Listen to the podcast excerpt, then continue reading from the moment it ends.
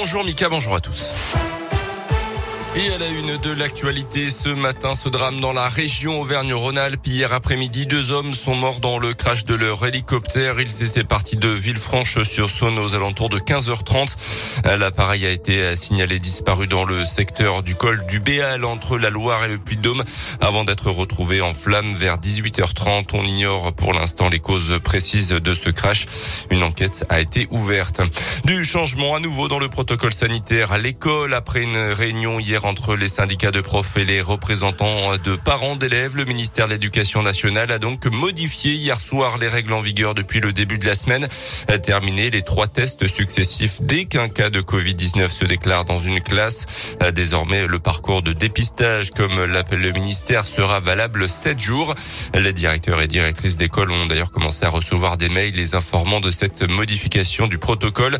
Notez ce changement aussi concernant la vaccination des 5-11 ans. Il faut désormais l'accord des deux parents.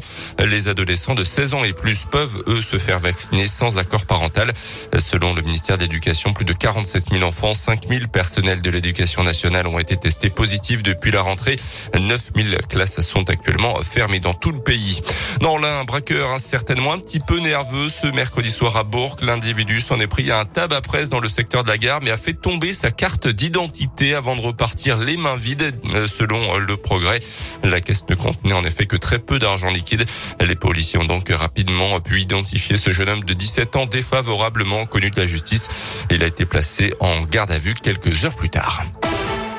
Quel lien entre le microbiote intestinal et l'anorexie mentale? Un appel aux dons a été lancé pour financer un projet de recherche mené par un docteur en psychiatrie au CHU de Saint-Etienne. 23 000 euros pour acquérir du matériel, en l'occurrence une cage connectée afin de réaliser une étude sur l'anorexie mentale. Une pathologie qui se développe chez les jeunes adultes, majoritairement les jeunes femmes. Neuf filles pour un garçon sont ainsi touchées. La précision du docteur Tristan Gabriel.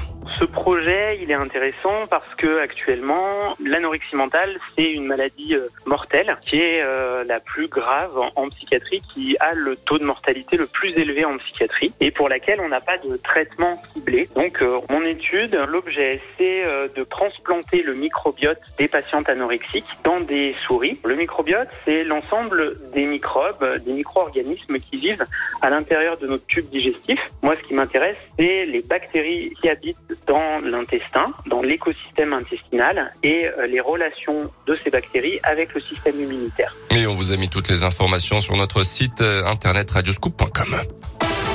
Du foot pour terminer, un choc entre le FBVP et Annecy ce soir, premier match de championnat de l'année pour les hommes d'Anna Poche la direction, donc la Haute-Savoie à 19h. Merci.